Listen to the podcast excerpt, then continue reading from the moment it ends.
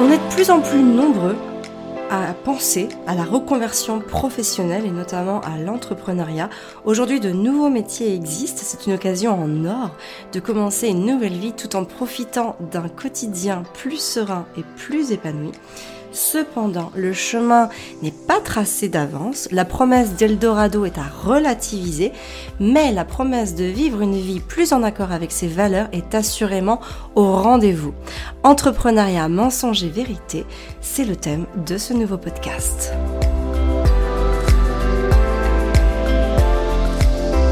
Bonjour, je suis Amélie et je vous souhaite la bienvenue sur le podcast Révéler votre pouvoir intérieur. Un podcast dédié aux femmes qui veulent profiter d'un quotidien serein et épanouissant sans s'épuiser ni s'effondrer. Ma mission est de vous transmettre les concepts qui vous permettent de vivre en étant aligné à ce qui vibre en vous. Ce que je vous explique est facile et immédiatement prêt à mettre en place. Profitez dès maintenant de la plus belle de vos vies sans culpabilité ni regret et je suis bien déterminée à vous y aider. Si vous appréciez ce podcast, la meilleure façon de le, soutenir est de lui mettre une note de 5 étoiles sur la plateforme de podcast que vous utilisez. C'est une très belle manière de soutenir mon travail et de permettre à d'autres de découvrir ce podcast plus facilement. Le salariat, comme on le connaît, donc les contrats en CDI, CDD, contrats d'intérim et toutes sortes d'autres contrats, c'est finalement assez récent dans l'histoire. Hein, il faut avoir conscience que c'est apparu dans la seconde partie du 19e siècle et que ça a notamment pris son essor avec le Fordisme. Hein. Le Fordisme, ça désigne un mode de management de la production et notamment la standardisation des produits et des pièces qui vont permettre la production en grande série. Donc comme le travail sur les chaînes de montage, qui vont permettre des modèles d'organisation qui permettront ensuite d'associer la production avec la consommation de masse que nous connaissons aujourd'hui. Avant ça, finalement, il faut bien avoir conscience que les hommes, avec un grand H, hein, travaillaient pour eux. Ils pouvaient travailler en support de l'activité de quelqu'un d'autre, soit, mais ils n'étaient pas liés par un contrat. Ils étaient indépendants. Et cette notion d'indépendance, elle change énormément de choses dans la perception qu'on se fait d'un travail. Nous, par exemple, dans notre entreprise, avec Fabien, mon mari, nous ne voulons travailler qu'avec des entrepreneurs, des prestataires, des freelances, peu importe comment on les apporte, comment on les appelle, je veux dire, parce que c'est ainsi que nous, que nous concevons la valeur travail. Travailler pour soi, en accord et en alignement avec ses valeurs. Et on va préférer travailler à la création d'un attachement émotionnel qui va au-delà d'un contrat juridique parce que le bien-être de chaque humain prend sa teneur dans ce que nous faisons chaque jour. Travailler avec plaisir ne relève même plus du travail, c'est de l'ordre de l'accomplissement personnel. D'ailleurs, chaque jour, je ne considère pas que je travaille, mais je considère vraiment que je m'accomplis. Et il y a une très grande différence entre vivre pour travailler et travailler pour vivre. Aujourd'hui, j'ai une question, là, maintenant. Si vous deviez répondre à cette question, comment vous vous percevriez aujourd'hui?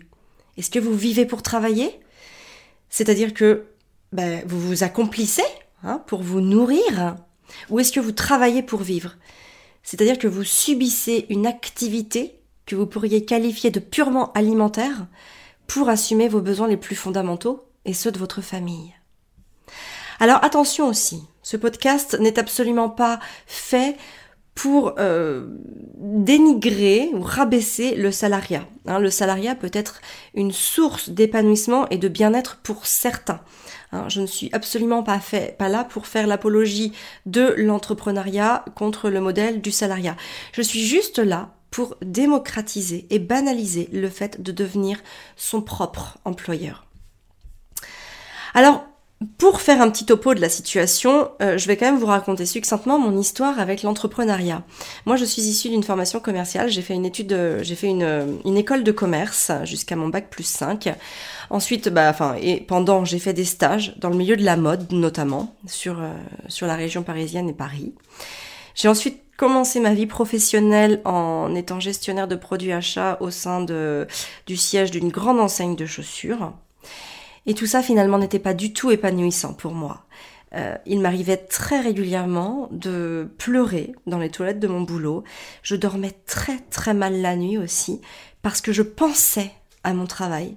Donc la nuit, je me réveillais, j'avais du mal à m'endormir et le matin, je me réveillais, j'étais déjà focalisée sur mon travail. Et euh, voilà, même avec Fabien, c'était compliqué parce que j'avais vraiment ce sentiment euh, de ne pas passer le, le, temps que je devais passer avec lui. En 2019, on a décidé de tout lâcher pour créer notre activité. On est parti en rupture conventionnelle, ce qui nous a permis d'assurer une transition financière dans les premiers mois de notre activité. Et finalement, au bout de 5 ans d'activité, notre site de vente de matériel photo en ligne ne décollait pas, ou en tout cas ne décollait pas comme nous l'avions imaginé. On était énormément concurrencé par les locomotives du web que l'on connaît tous très bien, mais que je ne citerai pas ici, et aussi par les spécialistes installés depuis plus longtemps que nous et ayant des capacités humaines et logistiques bien plus fortes que nous. Donc moi, chaque jour, j'assurais la mise en colis des produits. J'avais mon petit Gaspard euh, de quelques mois en porte-bébé dans le dos ou en ventral. Arthur, qui avait trois ans, qui traînait dans les cartons et les bulles de protection au sol. Le tout dans un sous-sol qui était absolument glacial en hiver. Moi, je passais mes commandes fournisseurs avec les enfants au sein, je faisais la comptabilité en rognant sur mon temps de sommeil. Et tout ça pour ne quasiment rien gagner puisque nous n'arrivions pas à nous dégager un salaire décent. Cependant, J'étais loin d'être malheureuse et j'étais loin d'être à plaindre. Je me sentais même plutôt bien. J'avais mes enfants avec moi, j'avais Fabien avec moi, on avait un toit, de quoi manger suffisamment. Donc finalement, j'avais mes fondamentaux pour vivre. Je n'avais pas de compte à rendre à personne d'autre que moi-même. Ça me convenait plutôt bien. Mais l'histoire se complique parce que les enfants grandissent et en grandissant naît en moi un projet de vie personnelle qui prend forme avec euh, notamment la non-scolarité des enfants, donc le souhait de ne pas scolariser les enfants, le souhait de faire l'instruction en famille et surtout le souhait de retrouver, en tout cas de trouver, un réel épanouissement personnel qui passerait par l'épanouissement professionnel. Et donc, notre situation actuelle de la manière où on la vivait n'était pas complètement épanouissante puisque nous passions énormément de temps à travailler, que nous étions finalement derrière des barrières que nous avions construites nous-mêmes, que nous nous étions posées nous-mêmes, et qui étaient bien loin du système entrepreneurial comme nous l'envisagions. Et c'est donc à partir de ce moment-là qu'est né le blog Famille épanouie. Moi, je m'épanouissais complètement dans la transmission de toutes les découvertes que je faisais et que j'appliquais en tant que mère auprès de nos enfants. Et puis, euh, le fait de créer une structure à taille humaine, eh ben, nous permettait à Fabien et à moi-même, de déployer nos ailes et notre potentiel. Et finalement, aujourd'hui, eh bien, cette entreprise, elle est organique. Elle est à l'image de la femme que je suis, du couple aussi qu'on représente. Et c'est d'ailleurs aussi pour ça que j'ai pas hésité à changer de nom en juillet 2020, où j'ai rebaptisé le nom de ce podcast et de nos réseaux sociaux en Amélie Cosno, mon nom de jeune fille. Alors non pas parce que je me sépare de mon conjoint, de mon mari, ou, euh, ou pour toute autre raison, c'est simplement que la femme que je suis avait très envie de pouvoir parler aux femmes qui sont devant moi, qui sont euh, à l'écoute euh, de mes podcasts, de mes vidéos, euh, de voilà de, de, mes posts sur Instagram. J'avais vraiment envie d'un dialogue de femme à femme. Je voulais euh, vraiment reprendre cette identité pour ne plus parler sous le joug de famille épanouie. Et j'avais vraiment envie que ma mission aille bien au-delà de famille épanouie. C'est-à-dire vraiment de pouvoir reconnecter la femme à travers ses différents domaines de vie le fait d'être mère en est un, mais il y en a, il y en a bien sûr d'autres, et comme ce, que ce dont je vous parle aujourd'hui en est par exemple un autre, le fait de parler de la, de la vie professionnelle. Et c'est ça que, que j'aime avec cette entreprise finalement que nous avons créée, euh, c'est qu'elle évolue en fonction de nous, elle suit nos rythmes de croissance personnelle et elle est alignée à nos valeurs et à nos êtres, à nos manières d'être. Alors, entrepreneuriat, mensonge et vérité, est-ce que tout le monde peut devenir entrepreneur? Évidemment que la réponse est oui. Tout le monde a le pouvoir, le potentiel de pouvoir créer sa propre entreprise. Au niveau des compétences, je pense que savoir lire, écrire et y consacrer un temps de qualité suffit à créer sa société. Lorsqu'on est motivé par quelque chose, peu importe le niveau de difficulté, on le fera. Euh, ce n'est pas parce que les choses ne sont, sont difficiles qu'elles sont impossibles.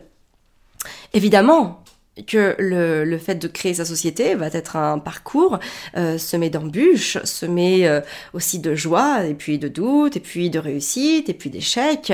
Mais ça fait partie de la vie. Finalement, euh, c'est comme vivre une vie. Il y a des moments où on va très bien, des moments où on va beaucoup moins bien.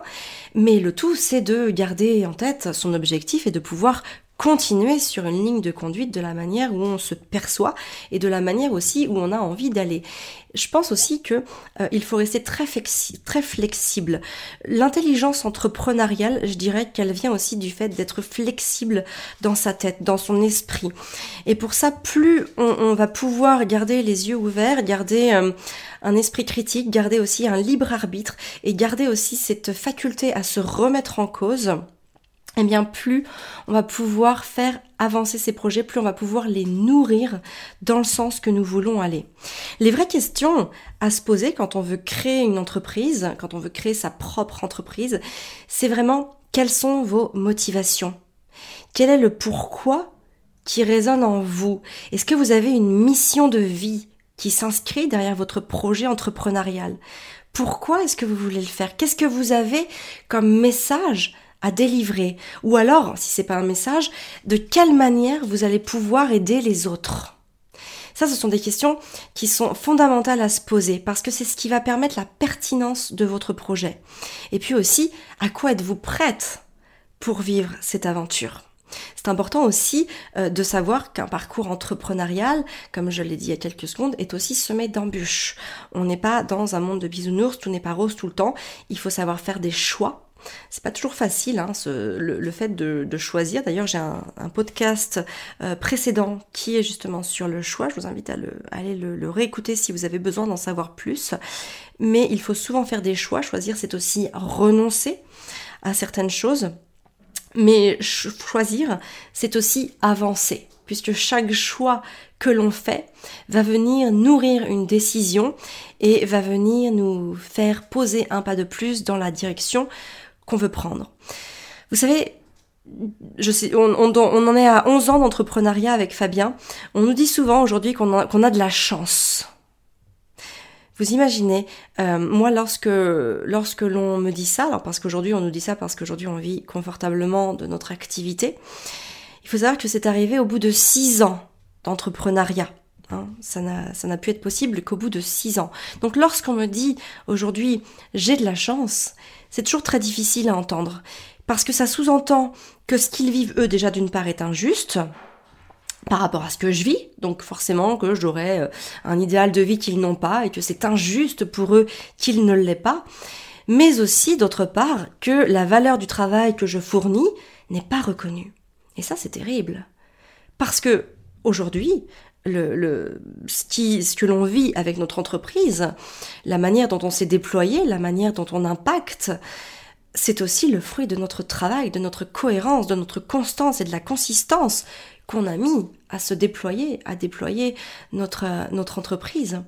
Donc c'est très important aussi de savoir que rien n'arrive sans rien.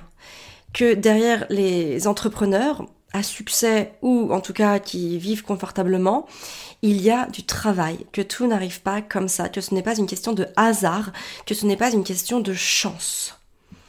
Donc à la question, oui, est-ce que tout le monde peut devenir entrepreneur? Bien sûr que oui. Par contre, évidemment, pour vivre de son entrepreneuriat, pour créer une société pérenne, rentable et qui crée de la valeur ajoutée, bien évidemment qu'il y a euh, une certaine matière à fournir et j'ai envie de dire aussi de pouvoir fournir cette cette matière sur la durée et dans la constance. Autre question, est-ce que je peux entreprendre un métier pour lequel je ne suis pas formée? Évidemment encore oui. Dans l'entrepreneuriat, il y a un syndrome qui est très répandu, c'est le syndrome de l'imposteur.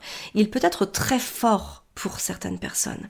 Et pourtant, je peux vous assurer que les gens, les personnes que j'ai le plus envie d'écouter, sont simplement les gens passionnés. Ce sont pas forcément les plus formés, les plus euh, théoriques.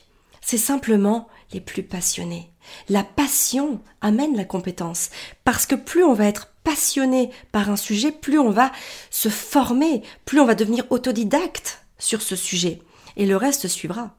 Par exemple, mon mari, Fabien, n'avait absolument aucune compétence dans tout ce qui est euh, stratégie euh, d'entreprise. Alors on avait bien un master hein, en école de commerce qui nous a permis de nous donner des bases, mais absolument pas dans le concret. On était sur des aspects très théoriques et je pense qu'aujourd'hui si on lui posait la question, je ne vais pas parler à sa place, mais je ne pense pas qu'il ressorte ses cours de, euh, de master 2 en stratégie d'entreprise. Tout simplement parce qu'il s'est formé à son métier que ça lui a demandé aussi du temps, de l'investissement. Ça a été du temps qui n'a pas été rémunéré, ça a été du temps qu'il a passé pour pouvoir euh, investir sur lui.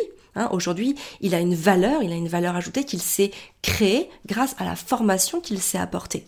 Il s'est formé tout seul. Il a aussi suivi, bien sûr, des formations, euh, des formations pas forcément dispensées par, encore une fois, euh, des acteurs euh, diplômés ou autres du marché, mais surtout des personnes qui ont réussi là où Fabien voulait réussir.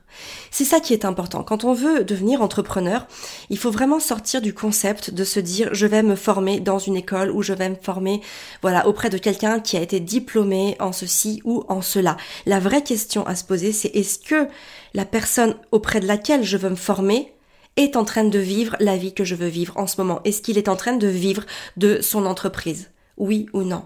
Si oui, alors c'est une bonne personne. Elle aura des bons conseils et elle sera une bonne ressource pour répondre à nos problématiques et à nos challenges. Si la, personne est, a tous les diplômes du monde, mais n'est que dans la théorie, alors il y a de grandes chances que ce ne soit pas exactement la bonne personne pour vous aider. Elle pourra vous donner sûrement des bases théoriques, mais il y a un moment, vous aurez besoin des bases pratiques pour pouvoir aller au-delà dans votre projet professionnel. Et enfin, est-ce que l'entrepreneuriat vous rendra libre? Ah, grande question. La liberté. On cherche tous à atteindre la liberté. D'ailleurs, je pourrais philosopher plusieurs heures sur le fondement même de la liberté. En tout cas, ce que j'ai envie de vous dire ici dans ce podcast, c'est qu'il ne faut pas confondre liberté et oisiveté. Ce sont deux notions très différentes. Et souvent, quand on parle de liberté, certains imaginent en toile de fond l'oisiveté. Hein, c'est-à-dire le fait de, euh, bah, de tout vouloir, d'attirer à soi tout ce qu'on doit attirer, de tout vouloir, de que tout arrive sans qu'on ait à faire trop d'efforts. Alors bien sûr que l'entrepreneuriat représente une forme de liberté, une forme de liberté parce qu'on est son propre euh, chef, hein, euh, on doit s'autodiscipliner pour pouvoir euh, continuer de mener les actions qui doivent être menées pour faire vivre l'entreprise et tous ceux qui travaillent, qui coopèrent à l'entreprise. Mais attention, cette liberté est bel et bien le fruit d'un travail laborieux. Mais, j'ai envie d'ajouter mais, un travail laborieux réalisé avec passion. Alors on peut se demander, est-ce que oui ou non, tout ce qu'on fait avec passion et euh, ce qu'on on peut considérer ça comme un travail ou non? Moi je sais que lorsque je fais des choses qui me plaisent, lorsque je suis animée par ce que je fais, je n'ai pas l'impression de travailler. Et d'ailleurs, euh, sur cette vérité-là, sur euh, levons le voile là-dessus, Fabien et moi travaillons tout le temps. C'est-à-dire que même quand nous partons, ce qu'on pourrait, ce que certains par exemple appelleraient vacances, Fabien et moi, euh, peut-être lâchons un petit peu le rythme, on a un rythme moins soutenu, mais cependant il y a un travail quotidien et journalier hein, à, fournir pour pouvoir continuer à faire fonctionner tout ce qui tourne dans l'entreprise. Donc c'est très important aussi d'en avoir conscience. Certaines personnes, par exemple, ne sont pas forcément prêtes à ça. Alors après, ça s'organise. Hein. On pourrait aussi complètement lâcher, euh, voilà, peut-être en déléguant plus. Euh, mais tout ça aussi demande euh, ben, du temps et de l'énergie. Aujourd'hui, on fonctionne bien comme ça. Peut-être que dans quelques temps, nous fonctionnerons différemment. Mais en tout cas, aujourd'hui, chaque jour, qui passe est un jour en tout cas où nous travaillons, où nous allumons notre ordinateur, où nous avons une, une mission à effectuer. Donc il y a beaucoup de choses évidemment qui sont mises en mode automatique, mais ça n'enlève pas tout. Et, euh, et voilà, et la création de contenu notamment, je sais qu'à chaque fois qu'on se déplace, moi je suis beaucoup dans la création de contenu parce que ce sont des moments où en dehors de mon quotidien, je suis par exemple beaucoup plus inspirée. Donc c'est aussi euh, des choses auxquelles il faut être prête quand on devient entrepreneur. C'est que on a une façon de vivre qui va mêler le projet professionnel au projet personnel. Donc c'est pour ça que je, vous parlais euh, en début de podcast de bien, euh, de bien conscientiser votre projet de vie parce que l'entrepreneuriat mêle énormément le projet personnel et le projet professionnel. Voilà, devenir entrepreneuse en tout cas, c'est l'un des plus beaux choix de ma vie. Euh, mais bien sûr, sans la consistance et la constance que j'apporte à cette mission, ça n'aurait pas été possible. Ça ne se fait pas tout seul. Et euh, il, faut se, il faut un petit peu oublier la, promesse d'Eldorado qu'on peut entendre parfois, qui me gêne parce que euh, tout avoir sans rien fournir n'est pas possible.